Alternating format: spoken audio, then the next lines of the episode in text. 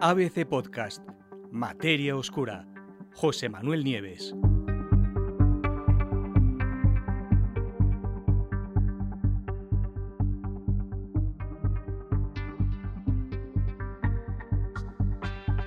La conquista de Marte está definitivamente en marcha.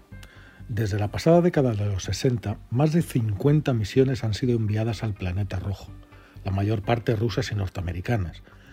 Un tercio de ellas, sin embargo, ha fracasado estrepitosamente, bien en el lanzamiento, estallando o no, consiguiendo, no consiguiendo despegar, o bien al insertarse en la órbita de Marte o simplemente estrellándose contra el planeta rojo. A pesar de eso, en los últimos años se han ido incorporando cada vez más y más países a la aventura marciana. Nadie quiere quedarse fuera, cuando dentro de apenas unos años el pastel de Marte empezará a repartirse. Solamente, fijaros, de aquí hasta 2030 están previstas por lo menos otra docena de misiones. Hace un par de días y dentro de unos pocos días, sin ir más lejos, tres nuevas naves han llegado o están a punto de llegar a Marte. Por un lado, la Hope, la primera que, llegó hace apenas unos días, un proyecto de Emiratos Árabes, ellos han puesto el dinero y desarrollado con tecnología estadounidense de arriba a abajo. La segunda, 24 horas después, fue la Tianwen-1, la primera incursión china en Marte. Y fijaros bien que China se convierte así en la sexta potencia espacial marciana mucho mérito tiene porque de la misma manera que en otros países o en Estados Unidos las misiones se desarrollan durante años, China aprobó el proyecto de la Tianwen 1 en 2016 y ya está en Marte, al primer intento. Ahí es nada. Y la siguiente, eh, que es la, misión de la NASA, la Mars 2020, que llegará el día 18, dentro de apenas unos días, en cuyo en su interior viaja el nuevo rover de la NASA, el Perseverance, que eh, esta vez sí está diseñado para buscar rastros de vida. El hecho de que las tres misiones coincidieran en tan pocos días no es fruto de la casualidad, porque justo en ese momento, en julio, cuando se lanzaron las tres, eh, se producía un evento astronómico que se da cada dos años y durante el que la Tierra y Marte se colocan en una trayectoria muy próxima, es su máximo punto de acercamiento, por lo que se acortan considerablemente los tiempos de viaje. Y ahora, siete meses más tarde, las tres sondas han ido llegando por fin a su destino. Se trata, sin duda, de una semana histórica en la exploración de Marte. ¿En qué orden llegarán? Bien, pues como os acabo de decir, la primera que llegó fue la sonda Hope, que significa esperanza en inglés. Esa va a ser la única que no pise el suelo marciano, es decir, se va a quedar en órbita.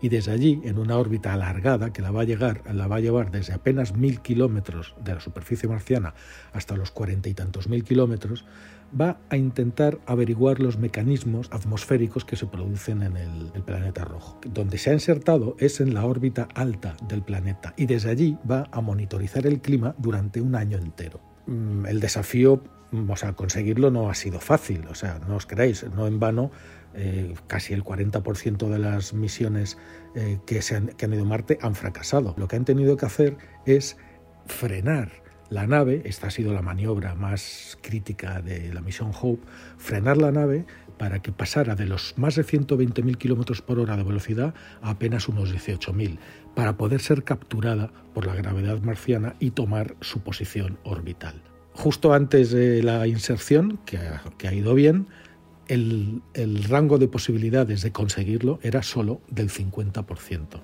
O sea que fijaros muy bien.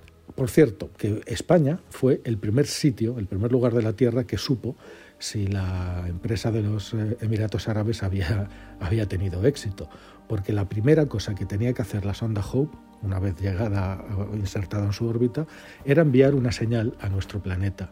Y esa señal fue recibida ¿dónde? Pues en las antenas de la NASA que tienen Robledo de Chabela, cerca de Madrid. La llegada, además, coincide con el 50 aniversario de la fundación de Emiratos Árabes. Todo un éxito. ¿Y las otras dos misiones? La siguiente fue la 24 horas después fue la misión china, la Tianwen 1, y también alcanzó la órbita prevista. Se trata del primer proyecto, como os he dicho, de China en Marte. Y a diferencia de la primera, que se va a quedar siempre en órbita, además del, eh, del, orbitador de la sonda china, cuenta con un módulo de aterrizaje y un pequeño rover. El rover todavía no tiene nombre, lo tienen que decidir en votación popular. Y el objetivo principal va a ser estudiar las características de la superficie, pasearse por la superficie marciana, como han hecho ya los americanos, y la posible distribución del hielo y del agua en el subsuelo. Eh, lleva una serie de cámaras, instrumentos panorámicos, espectrómetros de, de, masas y una de las mejores cámaras de alta definición que existen para analizar tanto las rocas como su composición. Todo encaminado, por supuesto, a hallar restos de vida, tanto presente como pasada. Pero de momento, de momento y una vez llegada a su órbita, la Tianwen 1 se va a quedar en órbita y desde ahí arriba va a buscar el mejor sitio el mejor sitio para que aterrice su módulo de aterrizaje y que libere al rover para que se pasee por ahí. ¿no? Eh, eso lo va, a decidir observando desde arriba el terreno y eligiendo uno de los mejores sitios que seguramente será en el hemisferio norte del planeta. Desde luego, hay otro aspecto con respecto a la misión china que hay que tener en cuenta. Eh, no se ha hecho en colaboración con nadie. El cohete lanzador es chino, eh, toda la tecnología es china, el rover es chino, el, orbitador es chino. Es decir, este, esta sonda Tianwen 1 es el primer paso de la gran potencia de China para que ese país lleve a cabo de forma independiente la exploración interplanetaria. Mientras que los demás están asociándose, aliándose, dejando entrar a la industria privada, juntándose entre países, los chinos han decidido hacerlo por su cuenta. Así que ya veremos cómo va a terminar esto. Y nos falta lo que va a ser sin duda la llegada más espectacular de todas, que es la de la misión norteamericana, la Mars 2020. Norteamérica es el país que por ahora ha tenido más éxito en la exploración de Marte, ha colocado ahí ya un buen número de naves y lleva ya, esta será, cuando aterrice, esperemos que todo salga bien, eh, la tercera generación de rovers.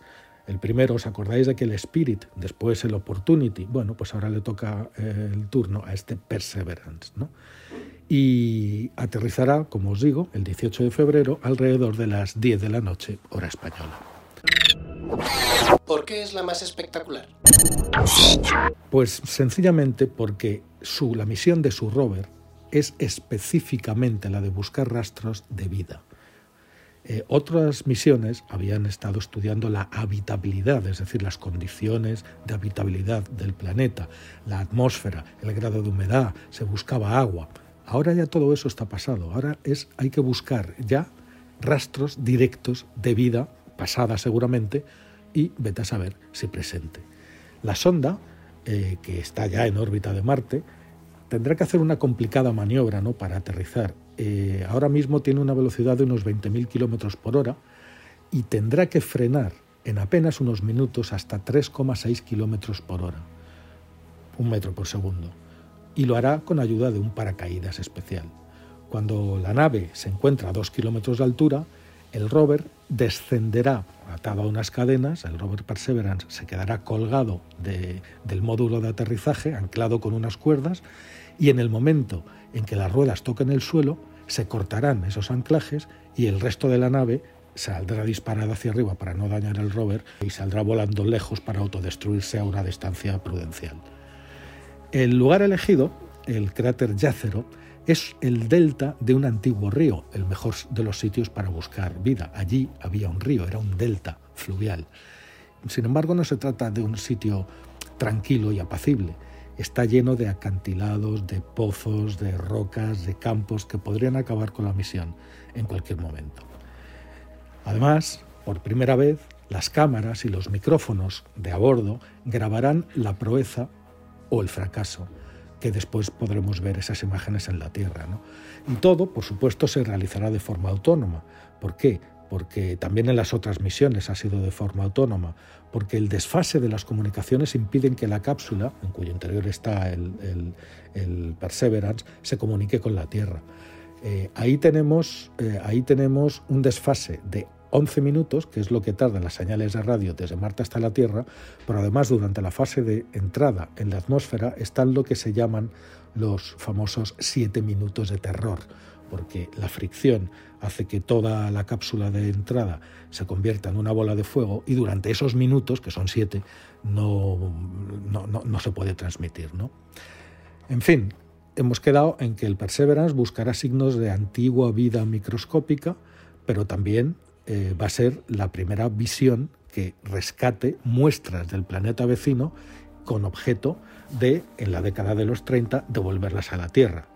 La conquista de Marte aquí la tenemos, eh, ha empezado ya. Estados Unidos, por ahora, sigue siendo el único país que ha conseguido aterrizar con éxito en el planeta rojo, desde aquellas sondas Viking, ¿os acordáis?, en el año 1976.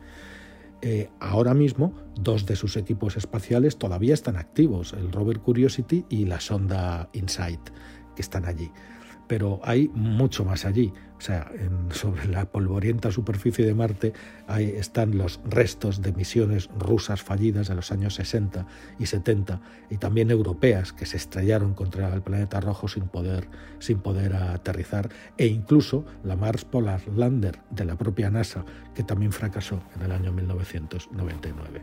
Estamos allí, todas las dificultades de ponerse en órbita han sido superadas por las dos de las tres misiones. La Mars 2020 ya está en posición y solamente queda esperar hasta el día 18, que lo veremos en directo eh, desde nuestro periódico, eh, cómo será ese aterrizaje y cómo el rover Perseverance empiece a enviar sus primeras imágenes y empiece con una de las exploraciones más apasionantes, más apasionantes de toda la historia de la exploración humana.